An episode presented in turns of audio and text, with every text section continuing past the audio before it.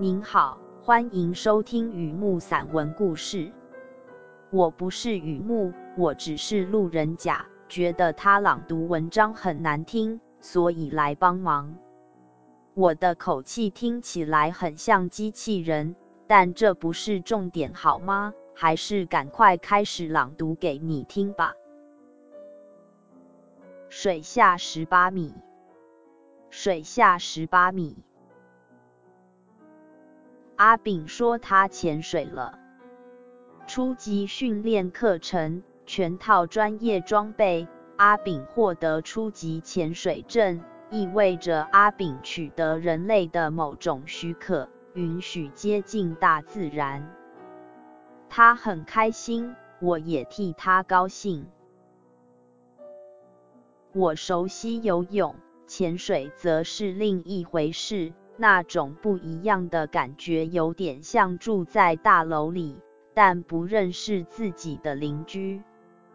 听着阿炳描述潜水经验，教练如何教练，装备如何装备，我开始漂浮。他的语气和他所形容的水下十八米一样，沉静、流动。他描述任何事情都是如此。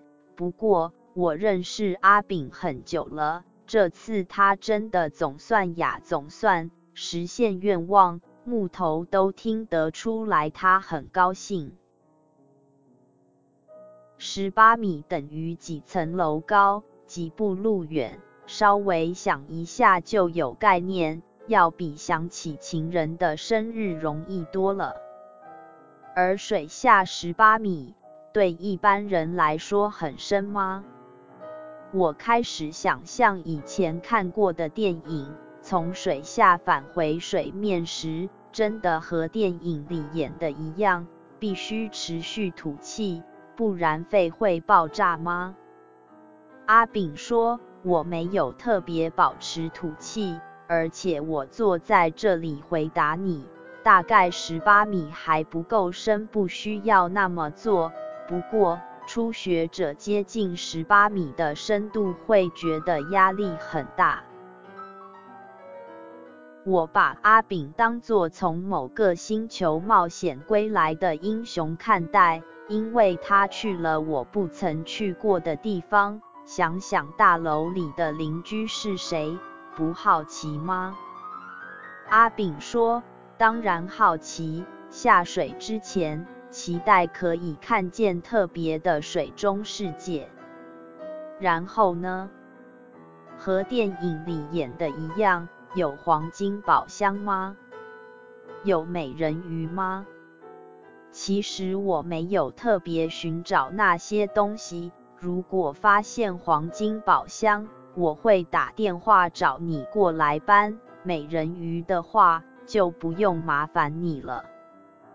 虽然水下十八米聊起来很轻松，但是我相信身在其中必须注意很多事情，严禁始乱终弃，调整呼吸节奏，注意四面八方，而且美景就在眼前，却难免手忙脚乱，根本没空欣赏。阿炳说得好，第一次就是这种感觉吧。我从记忆里爬出来，尽量揣摩自己漂浮在水下十八米。我不用施力，浮力支撑我，我不再高压，水压平衡我。我听到的低频是纯天然电音，辽阔空间感的重拍，像心跳，像活着，一水一世界。也许美景就在那里。希望有一天我也可以潜水在真正的海。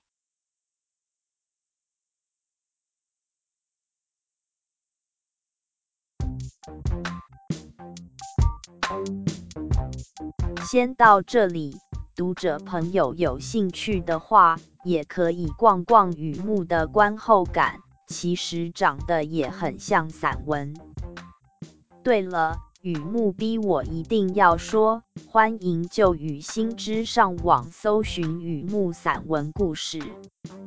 雨木散文故事，有空常来逛逛吧。